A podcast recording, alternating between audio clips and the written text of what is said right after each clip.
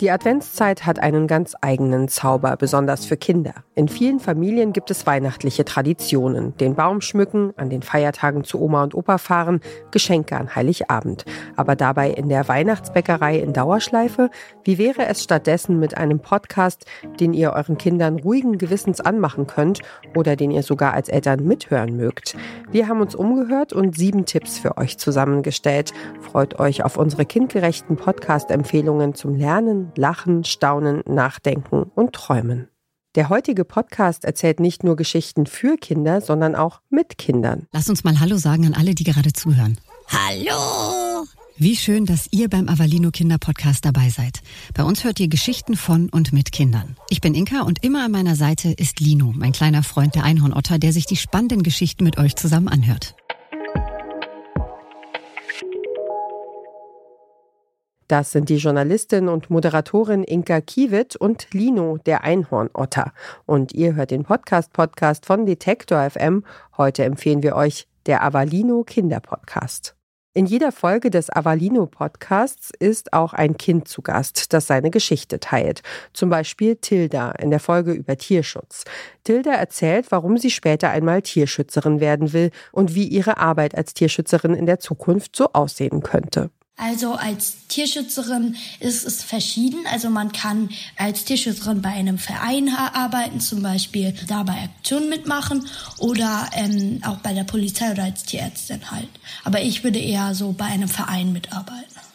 Das bedeutet, Tilda wird später mal vielen Menschen davon erzählen, wie man Tiere am besten schützen und wie man ihnen helfen kann. Tildas Liebe zum Tierschutz hat schon ganz früh angefangen. Also als ich mich das erste Mal für Tierschutz interessiert äh, ich bin mir nicht ganz sicher, aber ich glaube, ich war da so vier, fünf Jahre alt. Da war Tilda ja noch ganz klein. Während Inka moderiert und einordnet, was Tilda berichtet, trägt Einhornotter Lino zur Unterhaltung und Dynamik der Folge bei. Er stellt naive Fragen und kommentiert, was er gehört hat. Jede Folge wird außerdem mit einem kleinen Dialog zwischen Lino und Inka eingeleitet. Das Ganze wird dann auch von Musik oder atmosphärischen Geräuschen begleitet. Auch die Folge Janosch und der Wald beginnt fast wie ein Hörspiel. Was ist das denn? Eklig. Ein verrotztes Taschentuch. Und hier zwei Plastikflaschen. Und, und was ist das? Ein Autoreifen? Ach nö, was macht denn das alles hier im Wald? Das ist eine sehr gute Frage, Lino. Du glaubst gar nicht, was Menschen alles in den Wald schmeißen. Und das, was du, Lino, gerade alles entdeckt hast, den ganzen Müll im Wald, den sieht Janosch auch immer. Janosch ist unser allererster Gast. Ich bin Janosch, bin acht Jahre alt und mein Projekt heißt WWR. Das steht für Weltwaldreinigung. Ich klettere sehr gerne, mache sehr gerne Musik und bin sehr gerne im Wald. Während Inka und Lino mit Janosch über seine Ideen, sein Projekt und seine Träume sprechen, lernen die anderen Kinder beim Zuhören auch einiges an Fakten über den Wald und über Umweltverschmutzung.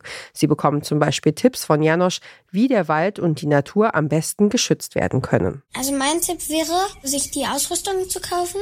Also man muss sie ja nicht kaufen, man kann ja auch einfach einen Beutel nehmen und Handschuhe, wo man die auch immer her hat und auch andere Leute darauf hinweisen, dass sie auch keinen Müll in den Wald machen. In die, vor allem in die Natur auch. Mhm.